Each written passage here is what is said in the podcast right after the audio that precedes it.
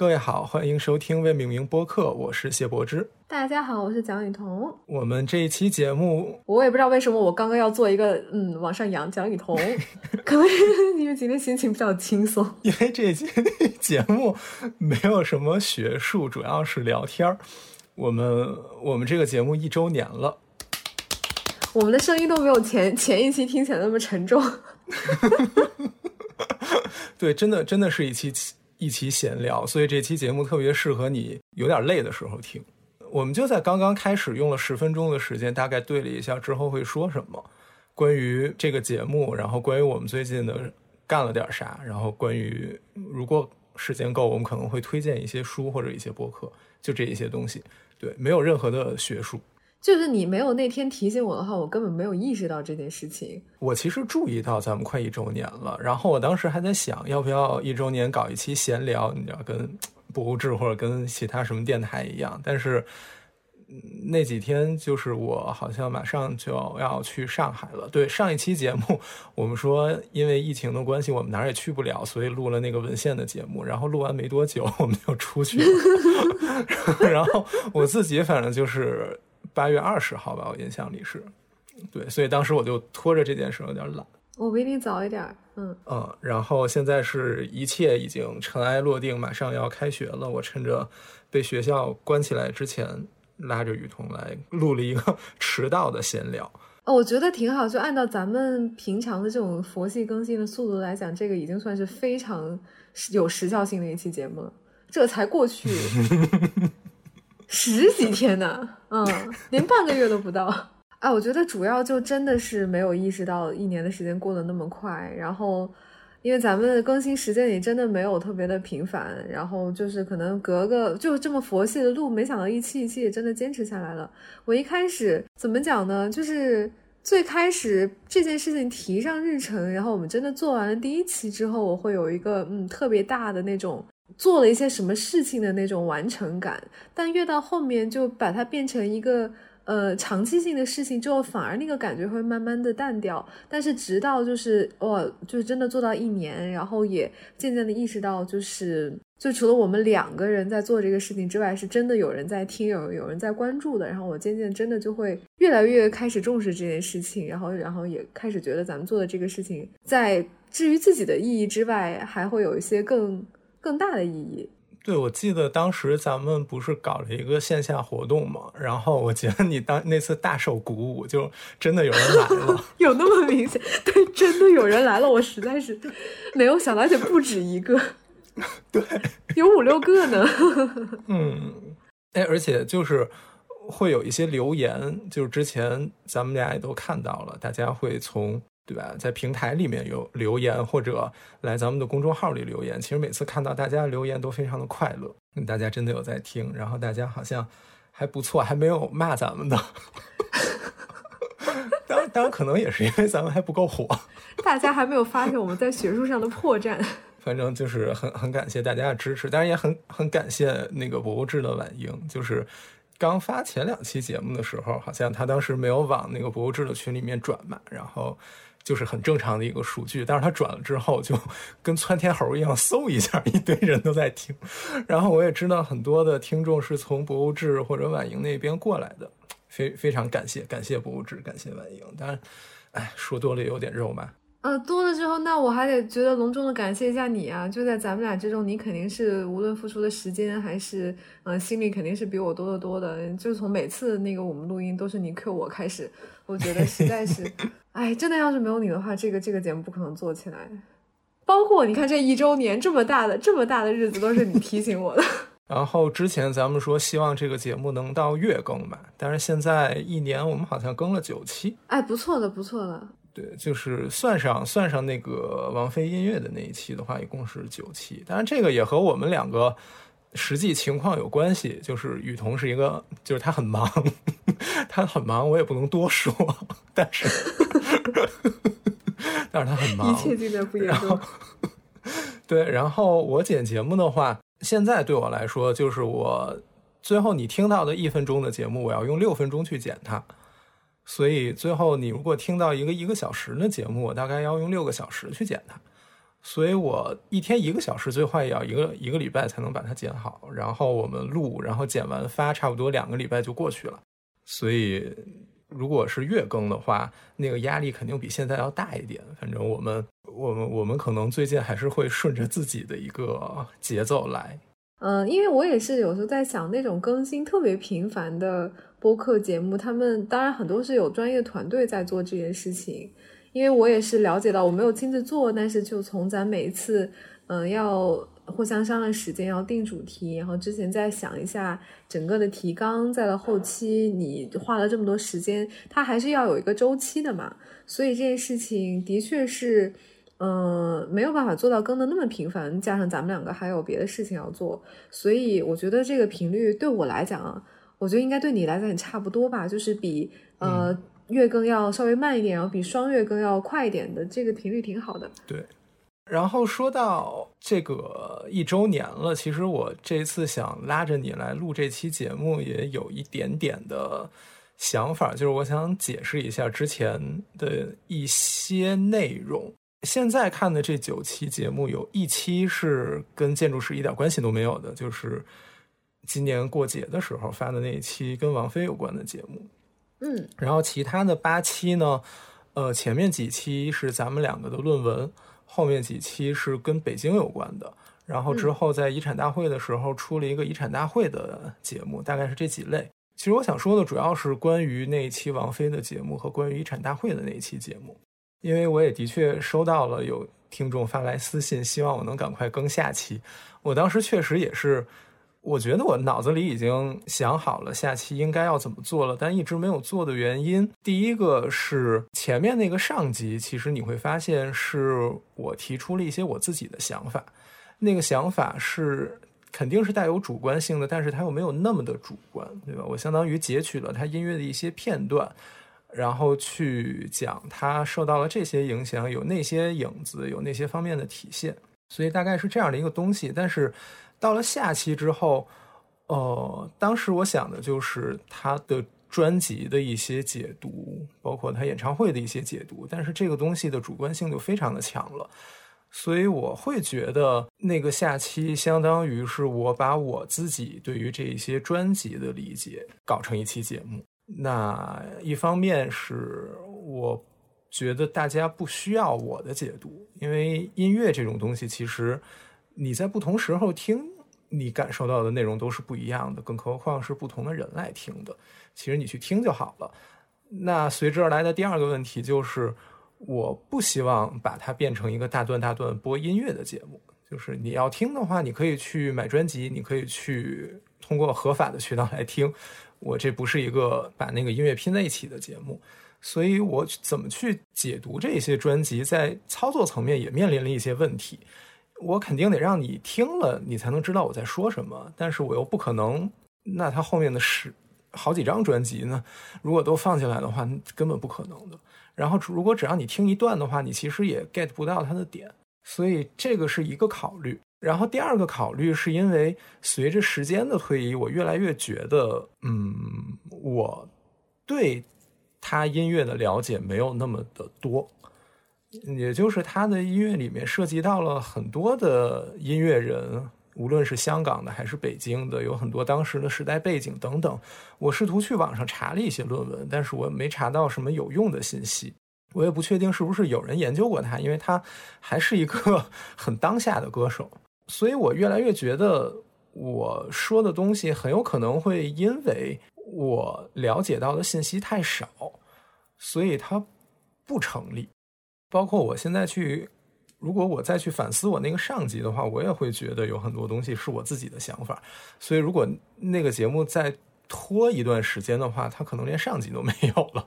当然，这可能也是一个问题，就是你想做的时候，你赶快做，赶快发，然后等你后悔也来不及了。但是对于那个下级来说，有这两方面的问题，所以我现在没有想好我到底要怎么办。那所以，我现在的倾向于就是在我想好之前，我不想做一个我自己都看不过去的一个节目出来。所以，实在是不好意思，大家。如果大家感兴趣的话，我想一想以什么样的其他的方式。如果你真的想听我的想法的话，我看看以什么样的方式能把它呈现给你们。你觉得有没有可能做成二零二二年的新年特辑？是可以的，但是比如说他九五年那张专辑，那张叫《滴答》的专辑里面是一个很完整的叙事。你如果想体验到那种叙事的话，你肯定是得把专辑里的十首歌都听一遍的嘛。但是包括九六年那张专辑，其实也是一样的。我没想好应该怎么让大家。能够感觉到它里面的那一个叙事或者怎么样，因为你比如说我干说，我在这儿说他这张专辑有这样的一个叙事，它前几首歌是一组，中间几首是一组，后面几首是一组，有着怎么样的变化什么的，特别干。你你懂我的意思？你没有听到那个音乐，你只是听我在说。但是如果我比如说啊，前面几首歌是一组，我们来听第一首歌。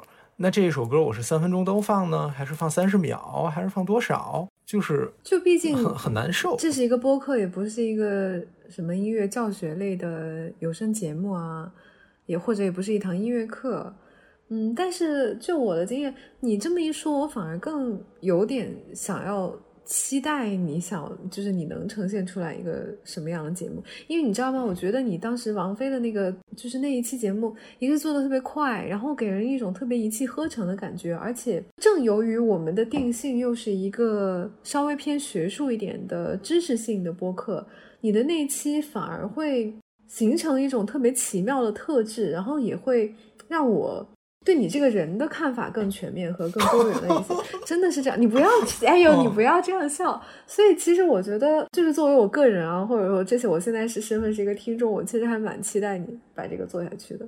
呃，正而且恰恰是在你刚刚解释的那一番之后，我更期待了。但是怎么说呢？就是我不知道你有没有听过一些音乐类的、音乐知识类的那种播客节目。嗯，也有一些吧。然后无论是相对专业一点的也好，或者是个人纯爱好的也好，我觉得倒真的也是不必说把音乐全全部完整的放进去。然后大家的呈现方式也都不大一样，但是我觉得你不要有压力，就是说要纯分享你个人的理解，因为其实我们所有说的，毕竟都不是完全站在客观的角度。然后，嗯。你要真的看到客观的东西，你直接上网搜它的信息什么的也都有。但是我觉得，这正是因为它是你的理解，然后也正因为我们都知道它不是唯一解，所以这件事情才很有趣，才很奇妙。所以我觉得你其实也不用有负担。但是就是你刚说的这个，又让我想到另外一件事情，就是我前不久还看到，好像是芝诺吧，然后他说的是那个用圆的面积来比喻你所掌握的知识，就是那个圆的面积。然后你所不知道的，你意识到的，你的无知就是那个圆的周长。然后你的那个圆面积越小，它的周长也越小。但是呢，你当你越掌握越来越多的东西，你就会发现你还有更多无知的东西，因为你的周长也变多了。然后周长之外的那个无知的界域或那个空间也变得越来越多。所以你刚刚说到的，说你越了解它，你又觉得你有太多需要更更了解的地方，也是嗯。但这这这好歹也是说明你已经就是深入到了一定的阶段，你才能够认识到你的无知。就是听得多了，然后。但我倒是真的是觉得不必有太大压力去直接在这个平台分享你自己的观点，毕竟这个平台也是你一手把它养大的。那我觉得这是唯一一个或者说最合适你去发表自己观点的地方。哎，是啦。就可能主要还是我没有想好那个形式是怎么样的，因为我觉得前半部分和后半部分它有一个比较大的区别，就是前半部分它自己的风格没有完全的形成，所以我可以这边摘一个有典型的部分，那边摘一个有典型的部分，然后来，如果我们可以说论证这个词的话，来论证我说那个东西，就是这个是可行的，所以我每个都摘了一点儿。对，就是每个都摘了一点儿，然后能够说明这个问题。但是后面那一部分的话，我其实没太想好怎么去啊。你再想想，我们要不然就以新年特辑这个时间为目标，还有好几个月。我试试，再想想，再想想。对，如果可以的话，对，我不，我我我真的，我我其实不想割啊，但是我实在是没有找好那个那个那个方式，所以我不太想呈现出一个我自己也不是很满意的东西出来。但是我如果想清楚的话，我这人其实很磨叽的一个人。我要想清楚，可能时间会稍微 长一点。然后包括你刚才说其他的那些播客，我可以回头去听一下，看看他们是怎么做的。然后对你刚才说，我想起来，就是你说一气呵成制作很快这件事情，其实就是我当时我在听的时候，我一直在想这件事儿，我一直在想。然后在有一天我在单位吃完饭午休的时候。我的大脑像火山喷发一样，我说不行，我太想把这件事写出来了。然后我开始在电脑上敲这个稿子，所以就是那样的一个过程。这就是那种不可多得的，当你的创作欲累积到一定程度，然后它已经倾泻而出的那种时刻，可遇而不可求。嗯，对他当时倾泻而出了，所以我。我我我我希望那个下集也能够在某一些时候这样倾泻而出，然后可能它也会是一个不错的结果吧。希望。所以你是那种灵感型的那种创作创作人才，你知道，就是好像说一般好多作家他们都说，就是或者是那种很有成就的作家，我看他们的那种专访，他都说，其实这个过程是一个特别漫长、特别痛苦的过程。然后包括村上春树也是，他好像是每天早上起来。然后那个长跑写作，然后他有规定自己，就算怎么样打破头写不出来，但他也一定要硬着头皮写下去。所以就是好多不是每一天都有那种才思泉涌，然后那个大段大段的句子从那个指尖倾泻而出的那种，并好像并不是，就是得得逼着自己去去整。就是就比如说咱们写论文的时候，反正我一天最多两千字。我真的一天最多两千字，不能多了耶！真的最多最多两千字，然后经常出现的情况是，这个文档两千字带到图书馆改一改，然后走的时候一千五百字了。哎，那。我觉得说到这个，可能就是比刚刚那个稍微跑个题啊。嗯，我还真的去问过周围的人，就是他们写论文的时候，就是一天纯输出最多多少多少字。但我觉得可能大家说的不是一个阶段。就比如说你说两千字，是不是就是那种你其他的东西都已经准备好了，就纯输出两千字？对，差不多。然后，然后有人跟我说就是五百字，因为他最多最多，因为每天他写这五百字，他可能还要用比五百字写作的时间多好几倍的时间去查资料、翻文献，然后去总结整理。那我觉得这两个范畴是不一样的，就像我觉得写论文也像做菜一样，就是嗯，你之前的那些。比如说文献汇编呐，然后你找了各种资料啊，你自己做的图表啊什么的，就像是你之前的什么买菜、洗菜、配菜什么的，然后你这种炒可能就三五分钟，但它前面的时间会非常多。对，确实是这样的。但我也是跟你差不多，我比你更少吧，两两千字也是我极限了，可能。嗯，而且就是你真的，反正我真的是，就是动脑子写两千字以后，我就我不行了。我我不行了，就是就是发自内心的抗拒，真的是抗拒。对，哎，这么回想起来，就当时写那个硕士论文的时候，也经历过几个至暗时刻。哎，要不然还是先把那个节目，你不是还想另外一期想要解释一下？对，别别偏太多了。对。另一个问题就是世界遗产的那一期，那一期节目其实当时我跟王思阳录了两个多小时，但是最后剪出来只是一个多小时，一半的节目时间都被剪掉了。其实主要集中在前面我们讲价值的那一部分，就是世界遗产的十条标准那一部分。我当时听的时候，我自己都快听不下去了，非常的干，就是非常的枯燥。所以那一段真的是大刀阔斧的剪掉了很多东西。然后前一阵我见到他，我其实也在说这件事儿，就是我们都在想这个下集应该怎么做。因为我，嗯，怎么说呢？这个节目想传达的一方面是关于世界遗产的一些所谓知识的内容，但是另一方面其实也是一个实践或者一种一种探索。就是这一件事情，你听起来可能离你挺远的，但是。我们做这件事情的初衷，并不是想把它做成一个离你很远的东西，我们希望它是离你很近的。所以下一期节目，我很希望以一个离大家生活都很近的角度去切入这一件事情，然后说的内容也会让大家更有感触，或者更有体会，更能感受到一些东西。当然，这个形式我我们两个那天说了一下，没有很想好要怎么做。所以现在虽然世界遗产大会已经开完一个月了，但是我们还没有想好那个下期应该怎么录。这个如果大家有人在期待的话，也请你稍微的 耐心一点，我们好好想一想。或者如果你们有什么问题的话，可以给我们留言或者给我发邮件。嗯，确实不是很想搞成那种每一期节目介绍一两个遗产，我觉得没什么意思。如果大家想了解这个遗产，去看维基百科或者去。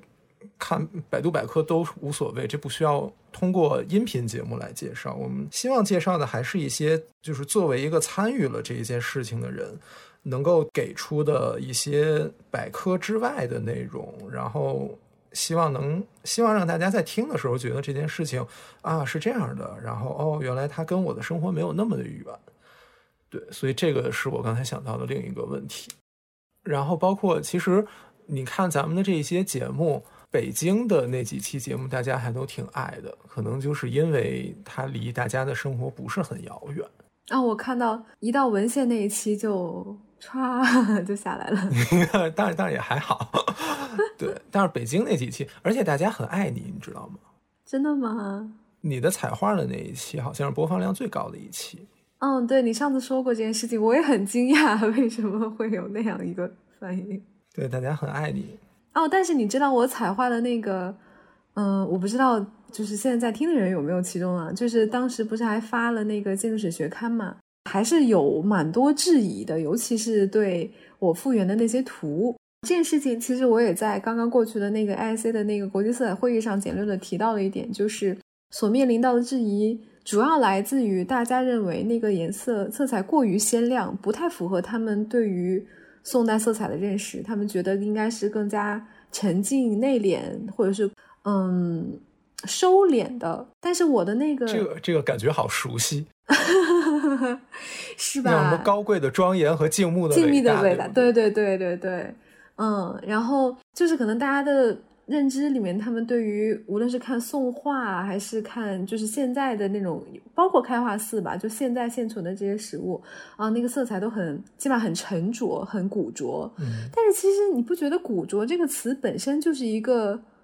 已经经过时代然后回溯的视角吗？我们中间已经有一个历史存在了。但是我这这次也是。说了三个概念，当然这三个概念不不完全来自于我，然后也吸收了像那个故宫陈彤老师还有我导师的他们之前的一些想法，就是无论是色彩复原还是什么其他的复原，它其实是有一个状态的。包括我们之前在画做测绘的时候，当然这个稍微还是有一点点学术啊，我尽量还是那个嗯，没关系没关系，对对对。你看，我们画测绘图，当时小朋友们就会一直说啊，那这个东西是歪的，我们要把它就画成歪的呢，还是我们把它要掰正？这个东西有点那个歪闪，或者它有点沉降，我们是按照沉降的画还是怎么样？其实这些东西没有人好好的讨论过，就是我们无论是测绘它的结构、大幕，还是它的色彩。它都会有一个现状和有一个原状的区别。那么现状就是我们看到的是什么样，那它就是什么样，经历了后期的各种残损啊，然后病害呀、扰动啊什么的。但是还有一个东西叫做原状，那么原状是我们需要基于现状去倒推回去的。那么就是至于色彩这件事情来讲，究竟是就大家对于这个宋代色彩的印象，究竟是一个我们看到现在的实物所产生的一个对它现状的印象？还是一个对他原状真实的认识。其实我觉得这件事情是需要再拿出来讨论的。那么我当时复原的那个。当然，那个色彩并不是完全基于现场颜色的勘察，然后也不是从现场的色度数据来的。但是呢，当时所用的那套色标是我的导师，嗯，在他的文，就是他的那个博士论文里面去复原的一套宋代官式色彩的色标，某种程度也能反映当时的一个色彩原状的情况。所以，我如果拿那套色标复原出来，哦，大家觉得，哎呀，太鲜亮了，然后不太符合我脑海中对于宋代的那个印象。我觉得这件事情，这个现象也很有趣。然后，哎呀，那个网上的那个各种质疑，当时就是那个建筑史学刊的编辑，就是那个杨树学姐，然后也是咱们的学姐，然后真的特别负责，然后很多的那个呃网友的质疑都拿过来跟我讨论，然后问我要不要回复，该怎么回复这样子。然后我看大多数，然后还有很多是把我的和那个陈彤老师的，他不是也做过一些开化寺色彩复原的图嘛，然后把两个对比，然后陈彤老师那个相对看起来。他没有说它的色彩是来源于什么，然后它的那个颜色看起来就是的确很古拙，然后也很好看，然后非常的和谐，但是的确是比我那个要收很多，我那个非常放。我觉得所以就这个现象很有趣，嗯，然后当时就是我在做那期彩画咱们那个播客节目的时候，那个文章还没发，所以还没有嗯让我后面思考这么多问题，但是就是也是想要更新一下我这几个月因为发完了文章。然后包括这次做 IC 会议的时候，又把这件事情拿出来思考了一下，然后会有一些这样的想法。我估计那个那个图之后还得改，因为我们当时又去开化寺现场测了一套数据，看看之后什么效果吧。但我觉得就这种事情是原来我自己的确没有好好想过，然后这次因为这是各种契机，然后又把它稍微捋清楚的一件事儿。放到这儿，嗯，跟大家说一说。这这挺好的，这说明你一直在进步。哎，包括哎，我自己的那个东西也是，现在隔了一年之后再去看它，确实也是有很多很多的问题。哎，我当时就真的是想，你说我们硕士三年的时间，为什么最后只压到后最后恨不得三个月的时间能 写出来这篇文章？当时觉得，哎呀，好多事情没干，该看的文献没来得及仔细看，然后该收集的资料没有去收集全面。哎，当时想说，哎呀，博士一定不能再这样了。结果一年又过去了，我已经博二了。哎呀，回首这一年，很难，很难避免这件事儿。其实就像你上次在文献里面说的那个，它就是你看到这个，这个又长出来；你看到那个，那个又长出来，它会一直往外长。真的是事情此消彼长，然后好像永远是没有在完全你的掌控之下。嗯，就是所以你能把它。限定在一个范围里，然后在这个范围里搜集到所有信息，也是一个挺重要的能力的。我现在觉得不会让它放得很远。那要不然就借着这个也说说，嗯，我们现在当下你现在的状态就是过两天要正式开始你的博士生涯，然后我是已经开始了我的博 博二生涯，然后可以聊聊现在这个。心态怎么样？或者感觉是一个比较重要的节点吧。然后你有没有什么 flag 想立呀？或者是嗯，想要在博士期间特别完成的事情？我我不想立什么 flag 了。我心情其实有一点沉重，你知道吗？啊，怎么讲？我觉得，因为我中间工作了一年嘛，嗯，所以。如果我真的没有工作这一年，然后那样，因为其实我觉得之前就是读书、升学、再读书、再升学，是一个你不需要思考什么的过程，你只往前走就好了。但是我工间工作了一年，相当于给了我一个机会去站在这个流程以外去重新看这个过程。我觉得跟一年以前比起来，我对这个问题会更复杂一点。而且就是更复杂的原因也是很复杂的，我不是很确定我能不能把它说清楚。但是，嗯，就是我我可以给大家分享我之前做的一个梦，在我从七月底从福州回来之后吧，应该是有一天晚上我要入睡还没有入睡，你可以理解我百分之四十已经睡着了，但是百分之六十还醒着的时候，我当时在黑夜里面脑子里突然蹦出来一个念头，就是我后悔了。我不应该读这个博士，我肯定毕不了业，我怎么办？就是当时真的非常绝望。我不知道你有没有过类似的经历，但是，嗯，第二天醒来当然就没有问题了。但是当下那个晚上，我真的非常绝望。我觉得我肯定毕不了业，这件事情太难了，我要完蛋了。然后我不可能跟我的导师说我不入学，然后 我我我也不可能跟我单位说我不上学了，我要接着工作。但是我我觉得我肯定毕不了业，就是在当时那个半梦半醒的状态里面，对，所以我后来对这件事情的解读就是我快入学了，然后因为当时也是开完就开完遗产大会我就辞职了嘛，所以处在那样的一个变化的阶段里面，我觉得这个可能是当时那种变化里面带来的压力的一个反应。我觉得还蛮惊讶的，或者说 蛮觉得奇特的，就是。你对于这件事情的恐惧不在于说我读博究竟对不对，或者是这是不是我想要的，而是我能不能毕业这件事情。呃，我跟你不太一样的点就是，我好像从来就虽然我们经常嘴上这么说啊，哎呀，毕不了业啊，什么什么，但我好像从来不会特别去担心我毕业与否，而是在担心我是不是真的会去享受这个过程，或者是我这样做对不对。然后我是不是做了一个对的决定？但我就是像你说的那样，我是从上小学到现在开始，几乎中间都没有停过，一直不停的在学校里的这种嗯事情，所以我的确没有你那么一个 outsider 的角度，当时去看过。我觉得我中间唯一那一年就是从国外回来，然后准备考研的那一年，说实话，那一年就是那种不确定性，真的让我蛮慌的。然后就是这种，我也没有准备好要去工作。然后考研当时你也知道我当时那个情况，然后就感觉非常渺茫。然后哎呀，就是忽然面临了一种何去何从的好像是你早就该面对的问题，但是要拖到现在才面对的一个问题。但是哎，忽然又考上了，然后好像又马上又回到了那个原来的那个状态里面，然后又一直到现在。所以我有的时候会有一种，就是我真的在做一件对的事情嘛。然后我太久在这样的一个轨道里面，然后很大部分的人就跟咱们同龄的人都已经去工作，然后或者是去干嘛，然后可能又回到校园，他们的心态又跟我不一样。我其实有的时候会让我。呃，思考的是这个，但是至于说毕业，我觉得总会把你就是当然有这个风险，但就我觉得以我们来讲，倒不会说真的毕不了业，就这个不会成为我一个恐惧核心的来源。就是我觉得这个可能也跟我自己的个性有关系。我的这个个性其实已经在刚才的录音里面体现出来了。比如说，嗯，你能感觉到我想了很多的东西，无论是那个王菲的节目，还是那个世界遗产的节目。你是一个比较深思熟虑的人，也不是说深思熟虑，就是我会想很多东西。但是我在很多时候，我仅停留在想它，也相当于是站在一个。旁观的角度去看这件事情，去想这件事情，但是真正到开始做的时候，我我觉得我想的很清楚，但是我反而并不会按照我想的很清楚。OK，那我就开始吧。这件事情已经被我拆解掉了。嗯，在很多时候，最后这一步是需要被推一把，或者需要一个，就是哪天中午午休的时候，我觉得我不行了，我一定要把它给写出来，然后我就会开始写。对，所以。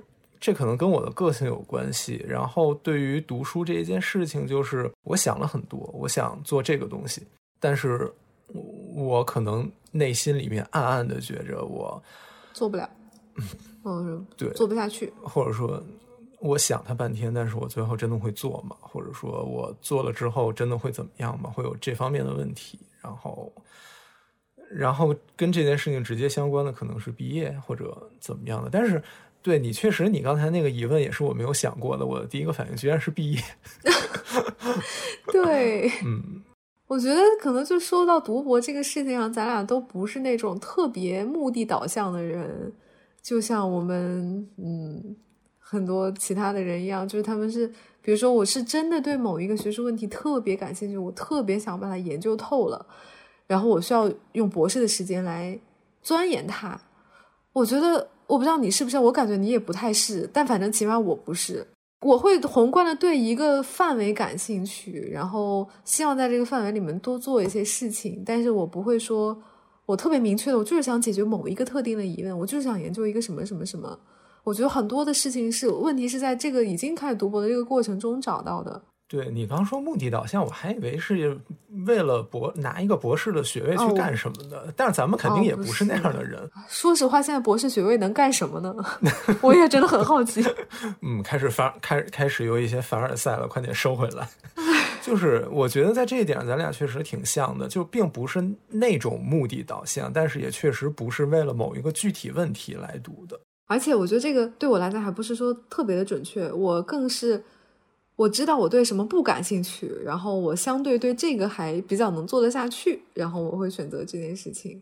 哎，但是你知道吗？就是稍微再说一下，其实对于我这种还是比较按部就班的，在学校里面一直一直一级一级打怪升级的人来讲，我还蛮，其实有的时候会蛮羡慕已经开始工作的人。讲真，就是。还是会不一样的心态，然后感觉生活的目标和节奏也都非常不一样。有时候就会，哎呀，就想说那种生活状态会是啥样的？会不会我如果真的是工作的话，会比现在比较更开心一点？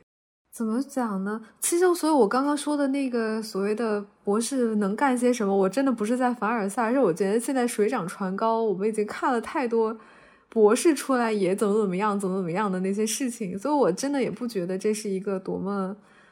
傲人的履历的，说实话啊，真的不傲人了。对对，我觉得更多的还是得想清楚自己这个事情能给自己什么意义吧。对，就是我觉得还我我其实还是很希望我在读书的这几年里面做一个我感兴趣而且怎么说有有一些所谓意义的东西。然后我我肯定我觉得这个过程肯定会有很多的压力。但是我希望它基本上是一个还比较享受的过程，大概也就是这些期待了吧，没不敢有更多的期待。而且就是我觉得，那些新鲜感或者新奇感，已经在研究生入学的时候，没错没错，消耗掉了。是的，是的。真的对我来讲，就是一直继续在读，我甚至中间都没有这个停。然后，所以我我不是也因为那个呃测绘的关系，没有去参加毕业典礼嘛。然后我就觉得那个毕业也挺莫名其妙的，就是 又不是在毕业那个年份，然后又没有真的毕业，然后也是觉得，嗯，所以就希望咱们博士毕业的时候能够成功的举办毕业典礼。哎，疫情总不会到那个时候还，呸。嗯，不知道，哎，不知道，行吧。然后说到疫情，我最近面临的一个最大的压力就是返校的问题。对，就是我们为什么之所以这次要赶在博智入学之前，然后再做这件事情，就是因为后天他入了学之后，可能会有肉眼可见的一段时间没有办法出来，或者说我不确定，因为其实我认识的人，大家一听到学校要封了就都跑了，然后。就没有经历过那个审批出校的阶段，所以我现在也不知道审批有多严，尤其是新生入学之后，我不确定会不会变严或者怎么样的。他是这样的，出校没有人拦着你，只是说如果你没有审批出校的话，你在入校他是不会让你入的，除非你再申请入校。但是呢，那他批不批就取决于我们院系那个时候严严不严，或者是你的理由够不够充分了。对，但是就是 我说这一段可能又不太好播。但是什么叫非必要呢？哼，当这一切的怎么说决定权不在你的时候，你会很不安。反正我会很不安，而且我是一个很容易因为各种事情不安的人。你知道，我当时我一直想去上海，但是我一直拖到了八月底才敢去，就是因为之前我非常不安，我不知道我去了之后会发生什么，我能不能回来，会不会。违背了哪一条要求，导致什么样的后果？所以一直拖到了最后。其实那段时间不光是你一个人不安，就八月上旬到中旬那段时间，那是全国上下都不安呐。因为那段时间也的确是挺混乱，就没有人想到这次一第二这一波疫情又会严重到这样一个地步。然后感觉一开始就是大家一夜之间又。严格了起来，然后甚至是比去年那一轮还要更严格的一种举措，以防万一嘛。但是呢，各个不同的地方之间，他们的那个举措又不一样。然后一会儿要隔离十四天，一会儿不要，然后一会儿低风险，一会儿低风险还又又带了那个星儿，就是信息整个就很混乱，甚至一天一变，所以大家都还挺对，都还挺那个不安的。然后很多人，包括我不是也是取消了那个时候的出行计划。但是那个过了之后，感觉八月中旬就一切又稍稍呃向着好的方向发展，然后大家又开始蠢蠢欲动。我们就是那个时候又出去的嘛。对，然后那刚好就说点开心的事儿吧。我们我们终于出去了，就是那期节目发完之后没多久，雨桐就先出去了，然后过了没多久我又出去了。哎，我我我怎么说呢？就是我有点特别感慨的一件事情，就是我好像真的有。蛮长时间，起码是一个一年左右的时间，没有心无旁骛的休息。嗯，你知道吧？就是那种连书也不看、电脑都不打开的那种休息。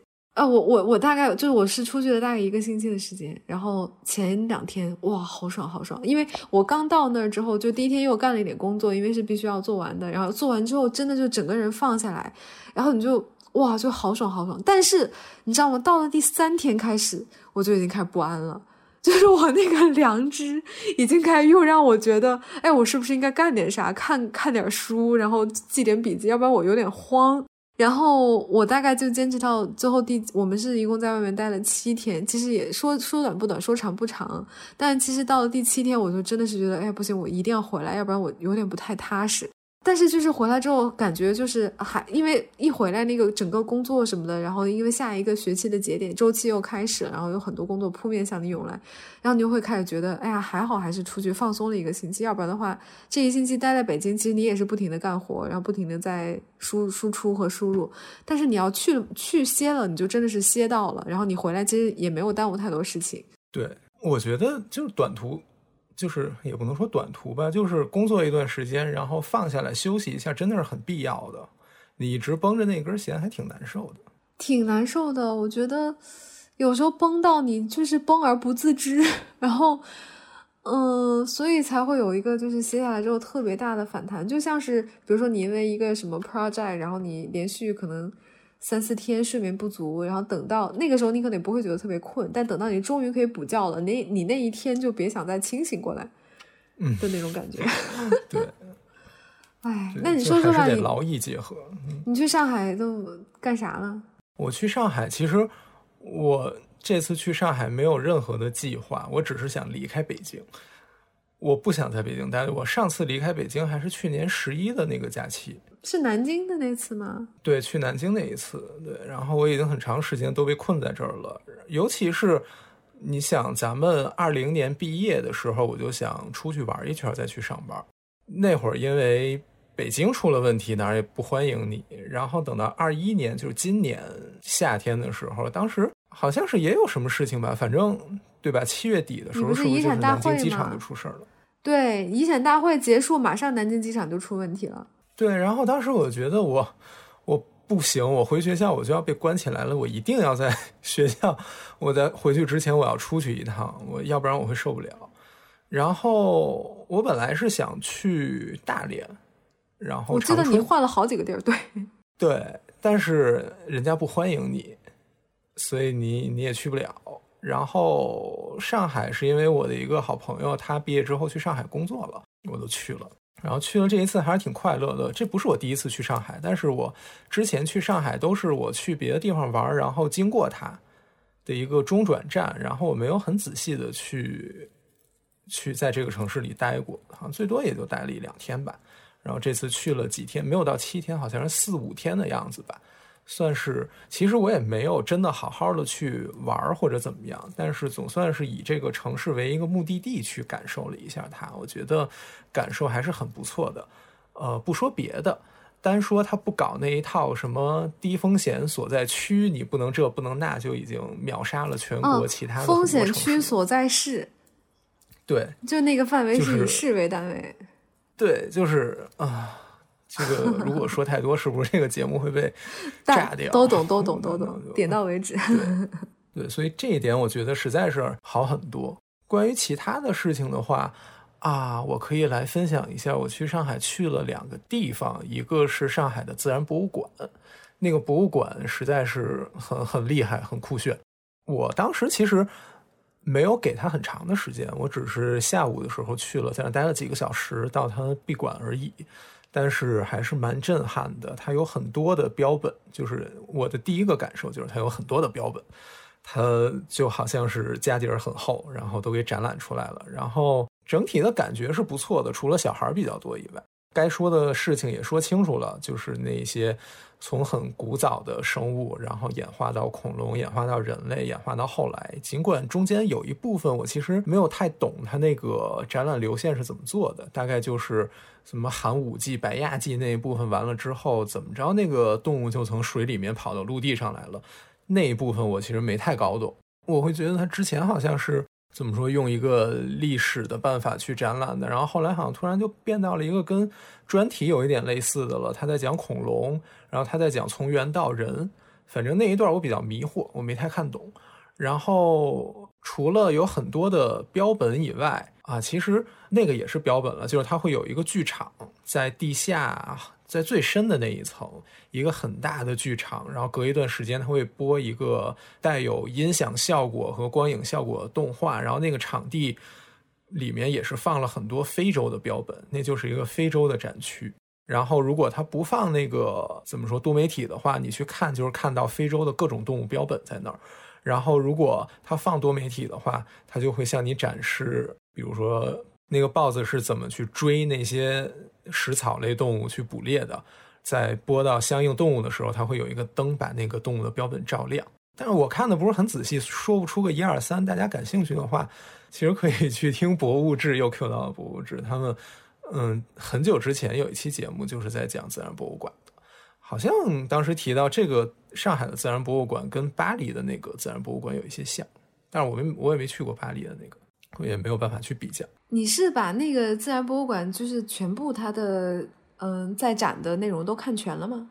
我走了一遍，但是我没有仔细的看。哦，对我觉得对我感兴趣的部分稍微驻足多看了两眼。哎，我也觉得，就是就我自己逛博物馆的经验，我没有办法特别高强度关注的看完，就是一个博物馆它所有的展陈。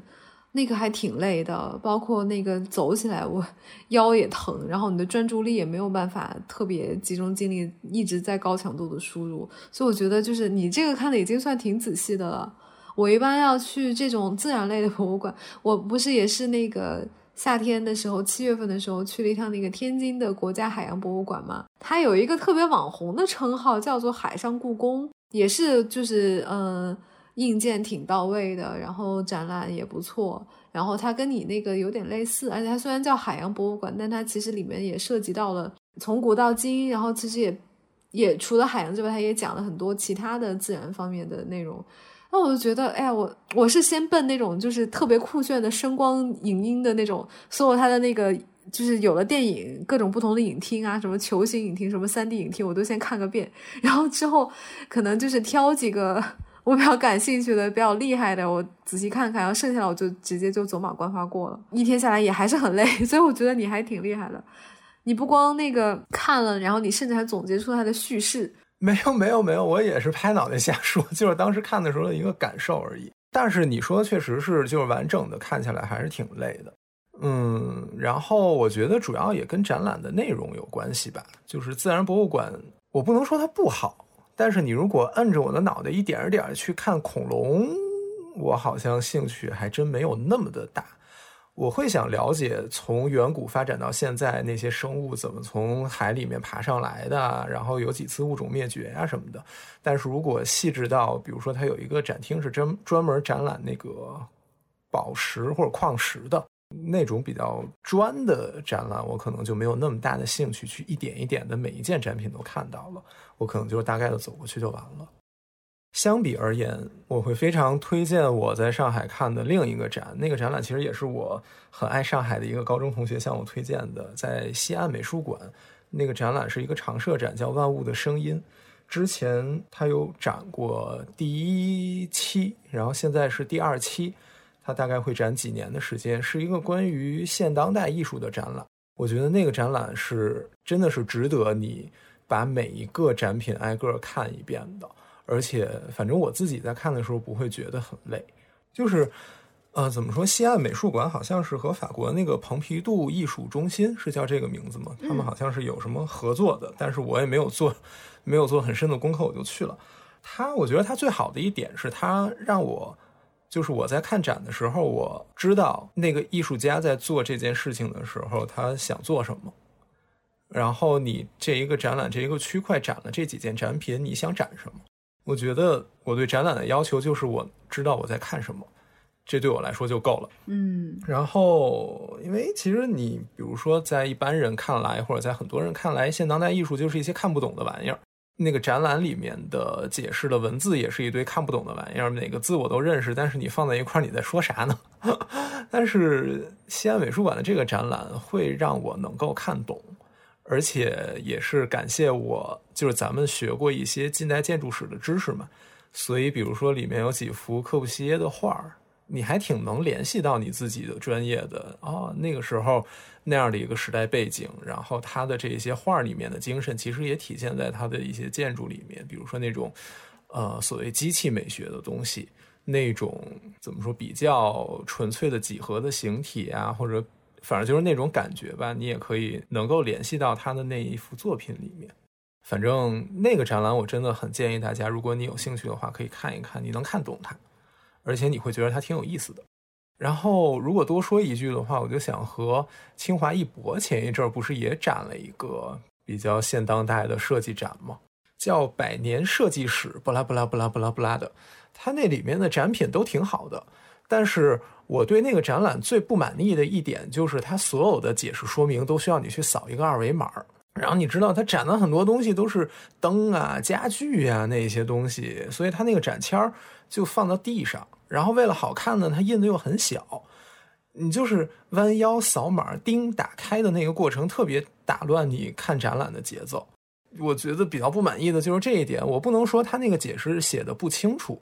我其实也不是很喜欢拿着手机去看展，就是会觉得，无论当然看的内容，你可以把那个文字以二维码的形式让我扫一下能看到，但是我总觉得用手机这种媒介有点削弱了这种展览的纯粹性，就是感觉不纯粹了。然后也就是拿着手机也非常 distracting，然后大家围在一个展品面前，然后各自盯着瞅着自己的手机，总觉得哪里怪怪的。对。而且它真的很打扰你的节奏，就是你看到那些东西放在那儿，一个一个一个，本来就是你看到它的名字，这个艺术家底下是关于这个东西的介绍，它是一个一体的。然后你看完这些介绍，再去看那个东西，你能明白哦，他当时做这个又怎么怎么样。但是这个过程被打乱了，你要拿出手机去扫它，这个就真的很烦。而且我想起来，他。那个网页里面的信息是以艺术家为单位去做的，如果我没记错的话，所以就是这个艺术家的一个介绍，然后底下是他的几个作品的介绍，但是他的布展其实不是按照艺术家去布的，所以你盯扫完那个东西弹出来，它会有很多其他展品的信息，然后你就要去找到你要看的那个展品是哪个，我觉得这个过程真的很打扰我。哦，那真的是非常怎么说呢？我觉得就是现在。倒也不必所有的事情都要再去搞一套什么微信小程序啊，一个 A P P 啊，一个什么网站线上交互啊什么。有时候我觉得这种形式反而会削弱这个内容本身它自己的纯粹性。然后就会让你觉得，本来一个展览本身它这个这个物体客体空间能够完成的事情，你非要再借助我手上的一个手机，那我要没手机，我就不能去享受这个展览喽。对，那你凭什么预设所有人手里都是智能手机？但我知道这个说法现在有点太较真儿了，但是我的确是觉得，这好像就像是一种偷懒的做法。你明明可以把这个展览本身做得很好，然后你非要让我再去多个二维码，做一段文字在那，有会有什么用会有什么区别呢？那感觉就是你自己更省事儿了一点。这个其实真的真的是这样的，我也想说，其实是因为这一件物品，你底下留多少信息是需要进行设计的，你不能太多，也不能太少，嗯，所以你现在把所有的信息都放在那个二维码里面，相当于这部分筛选或者凝练的工作。你没有做，虽然你的网页设计的很美，但是你这个展览本身的设计是在偷懒的。没错，没错，没错。我完全接受去扫码，但是这个前提就是我如果不扫码，这个展览最基本的信息能够通过展览本身表现出来。扫码是提供你更多附加的信息的。我觉得这种形式我是完全接受的，而且我觉得一点问题都没有，因为毕竟一个展览的空间是有限的。你不能把字写的太小，你也不能写的太多。那你提供给大家一个基本的信息之后，如果你有兴趣的话，你可以通过其他的办法去让大家获得更多的信息，我觉得完全没问题。但是你如果所有的信息都通过这种方式呈现的话，我觉得就真的不太好了。嗯，而且我觉得就有一些信息可能是必须要以交互式的形式完成的，或者是要有手机作为媒介，比如说首都博物馆那个万年永宝。你不知道，我不知道你有没有看？嗯对，那个展览不是也是蛮就是蛮重量级的嘛。然后它那个里面就比如说展示的那一副铠甲，然后它的复原，然后它整个复原的过程，它是一个动画或者是一个你可以就是三百六十度观看的一个东西。那我可以扫个码，我看到就是我目前有一个展品，然后我手机上还有它的一个复原的过程。那么这样的交互印证，感觉就是一个。在现有的这个呃三维空间之外，然后你可以对对它做一个延伸，但是你本身展览的东西没有被 compromise，所以这个就不一样，而不是说我非要去扫一个二维码才能看到一段文字性的信息，然后这个你本该可以就直接放到那个展品旁边，这两个是不一样的性质。对，是这样的。哦，然后说到这儿，我是想以这个在 吐槽一个我觉得近年来挺常见的一种展览的形式。然后我不知道你有没有去过，但我觉得应该蛮常见的吧，就是各种那个名画巡回展，但它那个不是名画，而是一个名画的 PPT，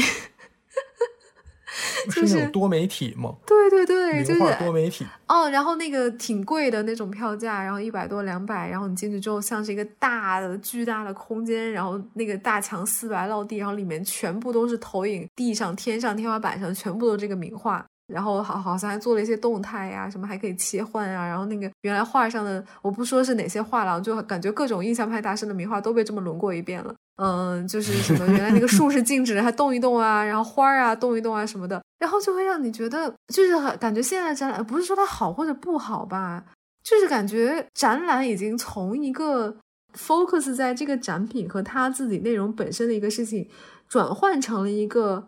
以观者为中心的一个场所，就是它展览的不是那个内容本身，而是它展览的是一个场所，然后这个场所是让你用来拍照的。嗯，你好像不拍照，就是像我这种其实也不太会拍，然后也不怎么喜欢摆拍的人，我觉得我进去就逛了一圈，我什么都没看，我就出来了，然后我两百块钱就没了，然后我也没有看到真迹，你知道，就是那种感觉会让人觉得有点怪怪的。当然，就是说这可能也是现代的那种现代艺术展览的一种转型，然后也不能说它就是对或者错，但是就会让你觉得。好像这个事情中间的水分有那么一丢丢的大，当然我还是看很多人会去，然后哎呀很开心的拍照啊什么什么的。但是等这种模式一再一再的重复之后，你就会觉得也还是可以不必。其实我有的时候会觉得这是对那幅作品或者对那些艺术品的不尊重。当然这个我说的有点非常的，我刚刚本来想说，但是没有说出口。其实。对，就我会觉得那幅作品它有它自己的意义在，它有它自己的美丽在，它有它自己的很厚重的东西在。然后你把它搞成了一个用来拍照的背景板，当然这也是它的一种怎么说当代功能的诠释。所谓沉浸式体验，对，就是我觉得大家用它拍照，当然没完全没问题，你可以拍。但是如果一个展览的目的是。让大家拍照的话，我可能觉得这有一点问题，我也可能会觉得这对那些作品不是很尊重。但是，而且 就是他们一般这种作品还就是一般这种展览还会打着这种大师名画的旗号，对，然后给你一种你能看到真迹的错觉。哎，然后一进去发现是一个大型的 PPT 现场。对，反正而且这种对，就像你说，这种展览都很贵。所以，就贫穷的好处就是我还没有去看过这种展览。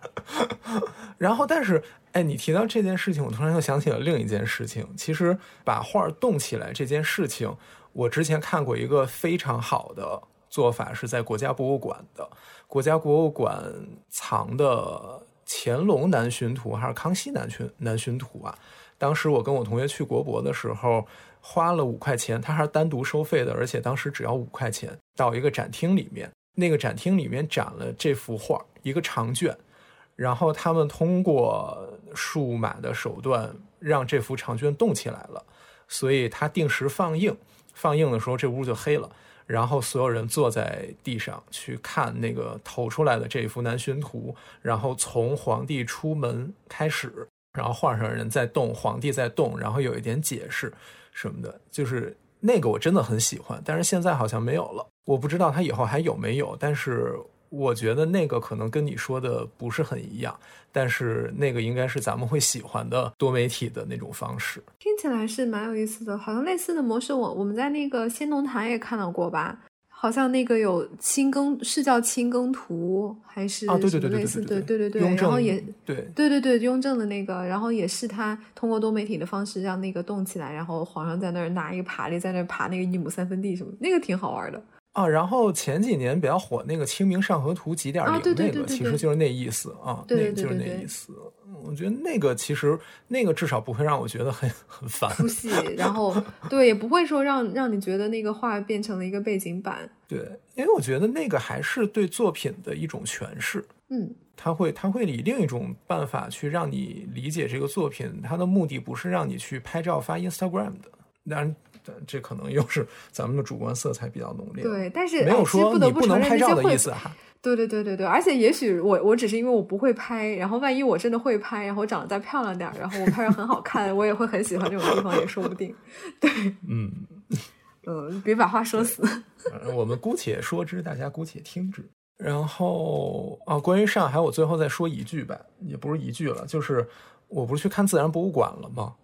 那个自然博物馆真的，它刚开始的时候讲的是宇宙大爆炸，然后天地玄黄、宇宙洪荒怎么着来的，然后他用了很多很哲学的词语去写这一件事情，就让你产生了叫什么“现长江之无穷，哀无声之须臾”这样的感受。比如说，它里面有一个一种虚无主义的思考，就你比如说，它里面有一句话说什么“死亡是”。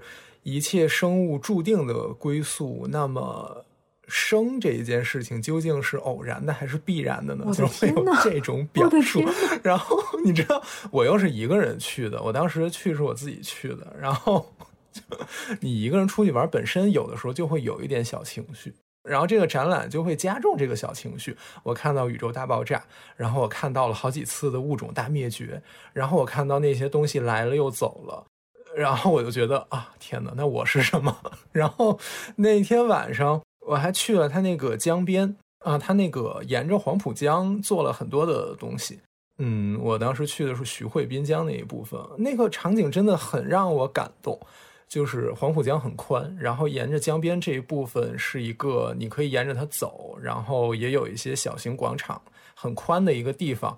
你看到有人遛弯儿，有人遛狗，有人带着小孩玩，有人在滑滑板，有人在谈情说爱，然后所有这一些人类活动聚集在了一个环境非常好的地方，然后非常的和谐在一起。然后它还有一个高起来的栈道，我当时在那个高起来的栈道上站在上面，看着底下人走来走去，然后看着远处的黄浦江。然后看着边上有以前是工厂或者船厂的那些遗迹被留下来了，我就觉得，然后联想到你在那个自然博物馆看到那些东西，就觉得啊，天哪，对我是什么呢？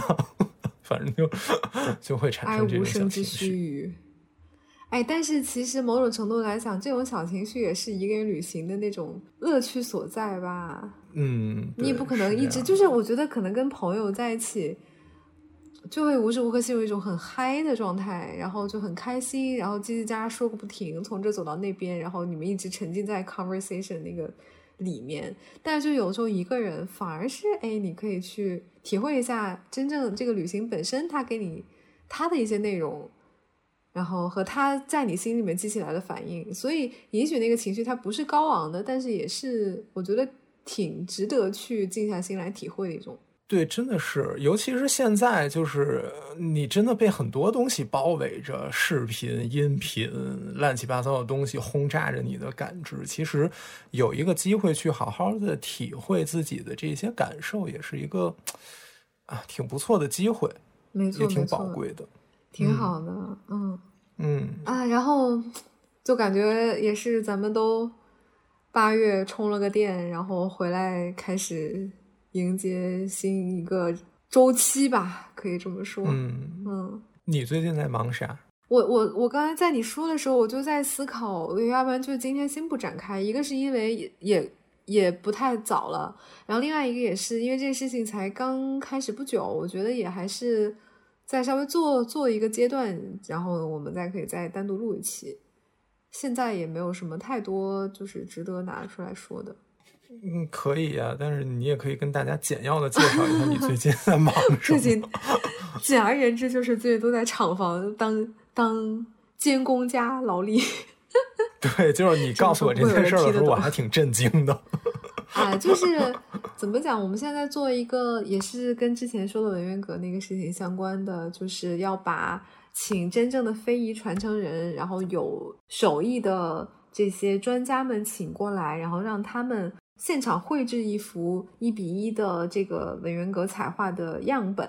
然后呢，我们想通过这个过程做哪些事情呢？一个当然是从我个人的角度，就是从图像学的角度对它的形制啊什么的再进行一个一轮的推敲。因为文渊阁我之前可能也提过，就是它的彩画保存状况不是很好哈，然后它很多的那些细节是只有在画的过程中，你才能够在经经过多方的观察，然后可以做一些做一个图像学的研究。然后其实这个是一个次要的目的，更主要的目的是。嗯，也是这个课题吧，它的一个嗯最重要的成果之一，就是他想要去共通过这个过程去核算用工用料，就是一个彩画匠人他在画这样一个画儿，他呃每一个过程耗时多久，然后用几工，就像我们之前说法式它是有工线的嘛，它有工线料力，其实我们就是想要做一个现代的工线料力这个事情，从扎谱子啊什么，就是同样一个人，然后他这样一幅。嗯，程度的画，他要做多久？每个过程，然后他每个颜色要用多少料，然后他的每一种工艺，它都是要用哪些材料？就想要把这个事情做一个全程的记录。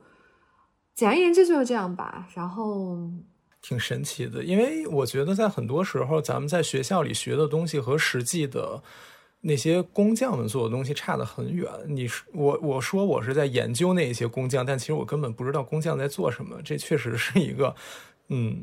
所以也很期待你们这个。这也是我导之前就是指点我们的一个事情，就是他觉得咱们作为高校的研究的这种视角，很难真的去设身处地的站在匠人的角度或者站在工艺的角度去看这个事情。所以这两天跟就是采花匠人的交流，也会让我觉得，嗯，还是会打开一些很多我原来可能纯去做理论研究没有想到的部分。而且我觉得还有一个其实是想吐槽的点啦，就是这个课题它其实是想要它的初衷是想要更精确的去量化这件事情，以一个科学的角度去衡量用工容量，而不是以一个经验值。但是你知道他为了控制变量啊，他是这样想的，他是选了两个不同的匠人，然后一个是手艺比较精湛的，然后是非遗传承人，然后另外一个可能就是。手艺或技艺相对会次一点的，然后他甚至是想要两个人在同一个场合，有点像斗画那种形式，然后我们分别都做一套，然后看他们两个之间的差别。但是呢，就是这两天跟那个匠师聊，我也发现这事你永远没有做到绝对，没有办法做到绝对科学，因为中间不确定性因素太大。你就算同一张画给同样一个人去做，他前后两次的时间可能也会不一样。嗯，就看我们真的要卡到多精确了吧。我觉得就是你，比如说化学那种东西、物理那种东西，你相对比较容易去控制它的变量。但是，一旦涉及到人和涉及到艺术创作的话，可能真的就有一点困难了。它没错，变化无处不在，主观的东西无处不在。然后，像我们可能画一半的时候，再反过去去推敲它的形制、它的元素，可能还会有一些反工。然后。比如说，在这个过程中，他一会儿就是以示范性的想要教我们，然后他速度速度会稍微慢一点，因为我们也是在这个过程中也稍微上手去，呃，试着去画了两下，然后就参与到了这个过程，其实还挺有意思的。那个但是先先不说，那反正就他整个的这个时间会受太多因素的影响而忽快忽慢。那么这件事情其实也没有办法记，而且你说他想出这样一个手册，那么以后。肯定也不是他们来画，那又是别人来画。那么别人跟他的水平不一样，那么你怎么来量化这个事情？但是这个事情，尽管它有诸多的这些不合理因素，但你还是得做，而且你很知道它其实还是有价值的。所以就是等我们先做一段时间吧。然后事情累是比较累，因为我们是在一个厂房，然后因为只有厂房才能放得下那么大的样板。匠匠人也挺辛苦的，那个非遗传承人每天也是要横跨大半个北京到那边，然后我们就一起待一天，然后主要是我来记录他的绘制过程。可能九月份主要就是要在忙这个，然后也许之后还会有一些不同的感想，然后到时候再说吧。期待录一期新的节目。对，咱们真的有好多期新的节目了，我就现在就希望到时候。因为在学校不太好录音嘛，你跟你室友怎么说呢？你起开我要录音不可能。然后学校啊，我觉得学校真的很缺乏一个给一个人可以说话的单独的空间。比如说之前我室友在找工作的时候，他没有地方去做网上的面试，就只能在宿舍里。那宿舍里其实那个背景就不是很好，光线也不是很好啊。我我有没有跟你说过？就我之前还在研读间碰到过，在研读间那个做面试的，然后还很奇怪的，先大声的跟我们道歉什么的，警告了一下。啊 啊，的确是要咖啡厅的话，它又没有那个，一个是环境特别嘈杂，但又而且没有充电的地方。有的时候你面试特别久，然后电脑还会没电。我在那开过会，然后就到后面特别的特别的那个慌，嗯。对，所以就希望到时候你们是几号返校？十八号是吧？你已经拖到了。我还好，其实我没有什么课，我我已经回校注册过了。然后我因为没有课的关系，呃，我可能只会，比如说这段时间就学校还没有放开的话，我可能只会组会的时候进去一下。我平常可能还是在校外这样。希望我们能顺利的早日录下一期节目。然后今天大概就这样啊。最后要不要推荐一些？哦，书哈，那个，对对对对，无论是书还是播客，哎，我们就要不然就说自己手边看的或者是听的，可以啊。那那那我说，因为最近那个最近实在是有一点抑郁，就是无论是整个世界的走向，还是这个疫情的走向，还是你即将步入到人生新的阶段，就总会有一种无力感或者什么的。然后这种时候，我就不想听别人再去。加强我的这种无力感了。但是很多的播客，他又是在说这些现在的事情或者怎么样的，所以我会刻意的避开这些 跟当下的事情有关的节目。那我发现的可以听的，而且比较合我口味的节目，啊、有一档叫做《商业就是这样》的节目。感兴趣的话，可以搜一下，那是两位第一财经的呃作者或者主笔，然后他们每期节目大概半个小时左右，给你讲一个跟当下有一些关系，比如说他们讲到了东京奥运会。然后讲到了一些，比如说自动驾驶汽车之类的，就是他的选题的那个东西，他研究的对象是和当今的社会有关系的，但是他们主要是在研究这一个商业背后的逻辑，所以是有一点研究性质的。那那个研究本身，它又不会带有那么多很主观的情绪，所以这个节目我听得非常的快乐。它很稳定，一周一更，然后每期半个小时，所以你听着不会很累。然后另一档比较类似的节目叫《风投圈》，呃，大家如果感兴趣的话，也可以搜一搜，也是一个很很很时间很久的节目了。它每期的时间会更长，但是它更新的没有那么的规律，而且相对每期节目会更难一点。如果这两档节目你听了，你就知道我说的难是什么意思了。但是它绝对不是一个一个贬义的意思。对，反正我最近选择听节目或者看视频的那个趋势就是我躲着新闻走，就是发生了什么新闻我不看。我我的心情已经非常波动了，我已经在试图调整了，所以我要离他们远远的。那就要少刷微博。对，真的是这样的。然后哦，对我，我跟你说，看 B 站最开心的事情就是看一个 UP 主叫网不红萌叔 Joey，你知道他吗？不知道哎。就是我特别喜欢看他测评每一家的零食哦，就是他测评了盒马，测评了乐事，测评了来一份，测评了各种零食。然后去年还出了网红泡面大赏，就是我太爱他了，就是我看他在那吃东西，我也很快乐。而且你看他吃那个东西好不好吃的反应也非常的快乐，而且这件事情和当下的世界没有任何关系。然后另外就是小高姐做饭，嗯，我也爱小高姐，也会非常的治愈你。对，就是，所以我现在选择东西都是往这个方向选择的。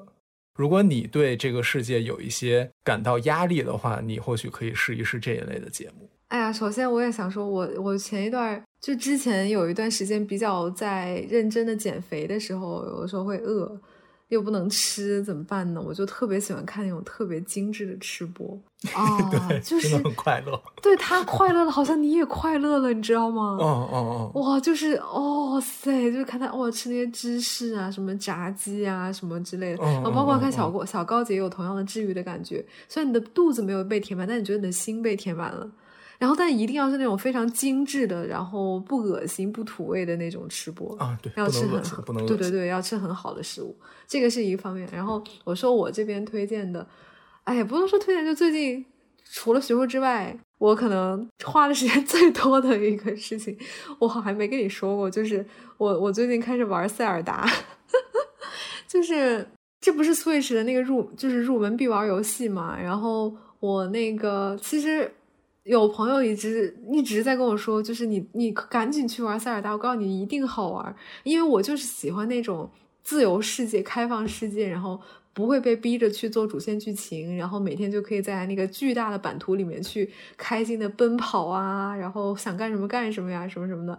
所以这个游戏真的是这才是游戏嘛，对呀没有压力的游戏呀。去跟 NPC 对话，去完成一些一大堆跟主线任务没有关系的任务，然后那个我我我现在成天在那个塞尔达里面干的事情就是喂狗啊、砍柴啊、摘苹果呀，然后抓抓蚱蜢啊什么啊，我开心死！当然我也做主线啊。哎，我就之前为什么一直不敢玩，就是我这种人，那个一玩上游戏，然后稍微再好玩一点，你也知道，就是必须得还是得挑一个没有什么紧迫的事情的时间，然后刚好我感觉是。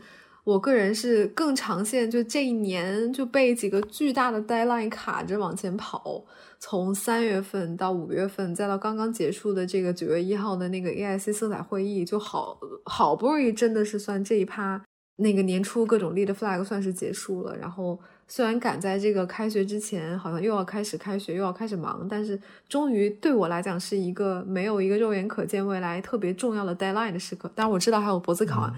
但是就感觉，哎呀，好像稍微可以，稍微可以喘口气了。然后就是哎呀，就玩了一会儿游戏，但真的很好玩。我知道，可能就是大部分听众就是有过 Switch 的，可能塞尔达已经算是一个最老牌儿或者说最经典，你不可能不玩的游戏。但是我也还真的是，我拥有 Switch 一年多的时间，我也才刚玩它，真的好好玩。但这个是嗯，毫毫跟学术毫不相关的一个。然后那个，我最近还有一个新的状态，就是我试图，我那天那两天跟你说掉说过，就试图不带手机进卧室。嗯，我这个人，刚你也可能听众也发现了，我自控力不是很好，就我时间管理什么的都是逼不得已，然后就是被单烂压着才做的。然后我自己呢，可能平常，呃，睡前也会看书，但是如果你把手机带进卧室，真的躺在那儿，你怎么能不刷会儿手机呢？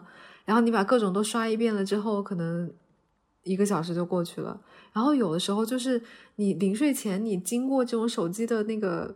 蓝光的照射，我我可能是因为年纪大的关系，我就真的是觉得会不舒服，所以我也是感觉结束了很多这种 deadline 的事情之后，忽然有心情，就是开又开始调整自己的作息和自己的生活方式，然后就最近开始践行把手机放到外面。哎，你别说，呃，睡眠质量真的提高超多，而且可能平均睡眠要多了半个小时到一个小时，都是之前玩手机的时间。哦，真的有这么厉害。对，所以最近看书的进度就比较，当然是闲书啊，就是会比原来要多。呃，我是之前有一个巨大不同的书，我好不容易才看完，就是我比较喜欢、特别喜欢看的那个《那不勒斯四部曲》，是一个意大利的作家，其实他已经是四年前或者五年前火的一部就是女性主义的小说。然后我特别喜欢，然后它也同时改编成了那个电视剧，HBO 出品的，叫那个《我的天才女友》，然后已经出完两季了，好像是二零二二年初要出第三季。然后我其实是边看小说，第一遍小说和那个剧是同步看的，然后当时看的是中文，然后之后四部看完了之后，我又从英文开始，又从头开始看，因为我看书就看闲书的时间也不是很多，然后看了特别久，看了半年，大半年的时间吧，然后才又把这四部。又看完一遍，然后我最近就是又感觉看了太多英文之后，又重新看一本中文书，叫最近手头上的这本叫做《宋案重审》，是一个有点偏历史学考证的一本书。然后它的作者是尚小明。这个宋案讲的其实是民国时期的那个宋教仁被刺案。然后这个事情可能大家都知道，但是就是可能原来主流的看法就是可能他背后的凶手就是真正的主谋是。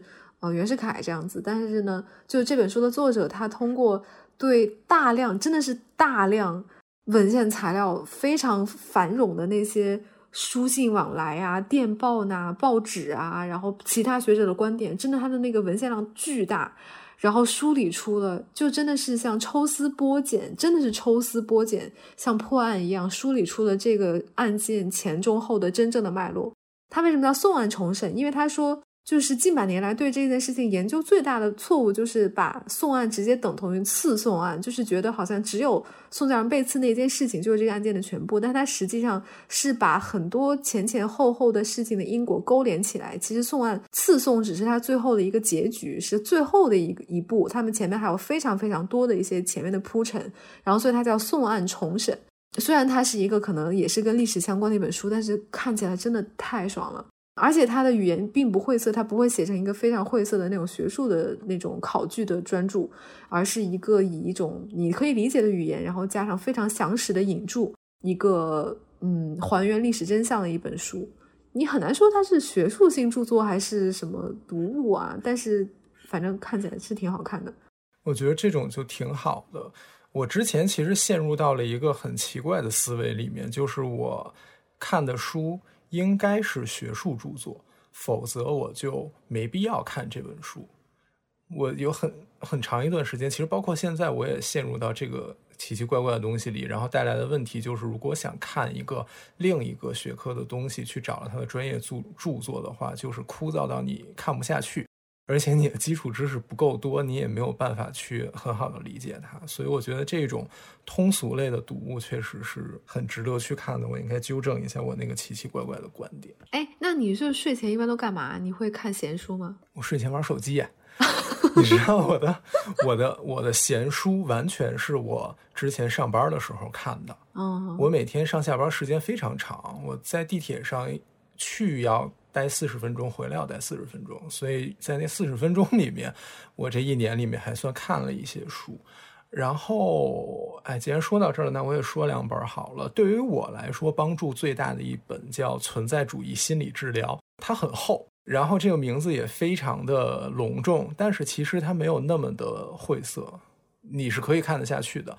而且它对我的帮助非常大，我觉得。那个书的作者叫欧文·亚龙，是一个美国的心理咨询师，然后他是比较偏向存在主义那一套理论的。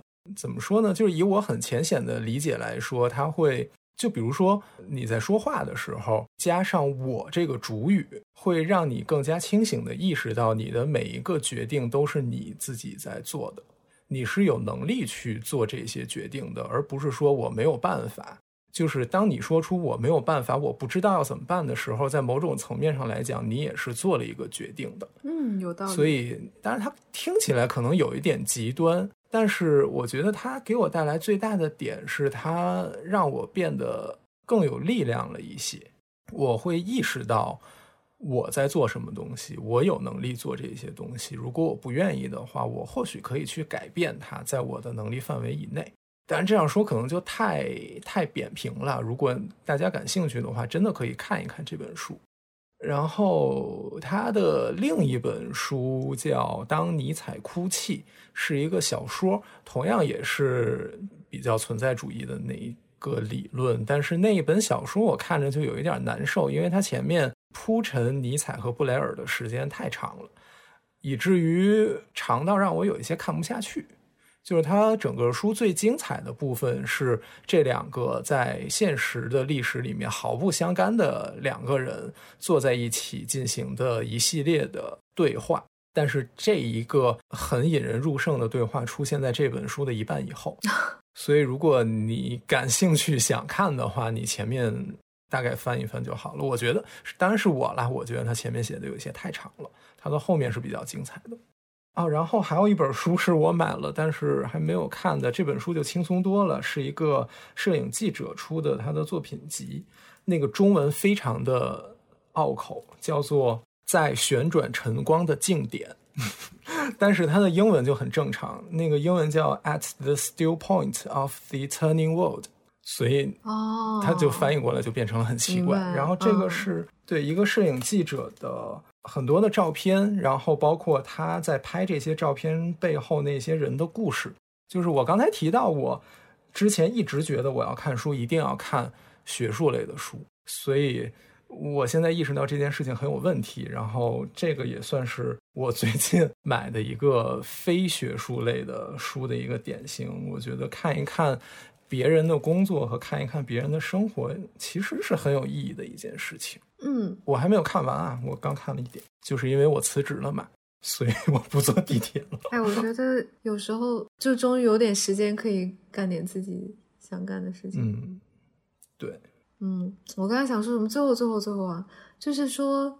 我感觉有时候看闲书，反而真的会达到那种忘我和沉浸的体验。对，真的是这样。嗯，有时候你看学术，就是你看文献什么的，就你看得进去是看得进去，但是多少还是带有功利的性质。而且我一般看那种学术型专著，我必须得记笔记，我不记笔记，我之后就记不住 啊。然后其实是一种不断的进出进出的那种感觉。但是看这种书，你不用担心说，哎呀，我这段要不要记个笔记或者怎么样？对，比如说我看小说，我就可以直接沉浸到那个。故事里面，而且我觉得现在，尤其对我个人来讲，由于就是 手玩手机真的很难戒掉，我觉得我的注意力真的是不断不断的下降，然后被太多的信息被瓜分走，所以也是沉浸在那个书里的体验，一个是非常的难达到，一个是也真的是一种久违的挺挺挺幸福的体验。真的很幸福，就是我记得我当时看看《当尼采哭泣》那本书在地铁上嘛，我到站了要去单位了，我下了地铁，但是就剩几页没有看完了，然后我就在地铁站里看完了那个书的哇的天呐，你好文艺啊！就是你想看完它嘛，你不想跳出来，跳出来而且不是一种做作的文艺，是真的，对，是真的，我真的想看完。嗯。哎，你你居然是那种为数不多的会在地铁里面看纸质书的人。因为我真的不想玩手机，就像你说的，我觉得玩手机它对我眼睛不好，我已经近视了。你知道我近视了吗？我不知道，我 我是真的近视了，，对，天呐，所以所以我觉得，而且玩手机，我你看我又不刷那个微博，我微博号都炸了，我也不刷微博，我也不愿意看新闻，然后我就点开微信，没有消息，也没有朋友圈。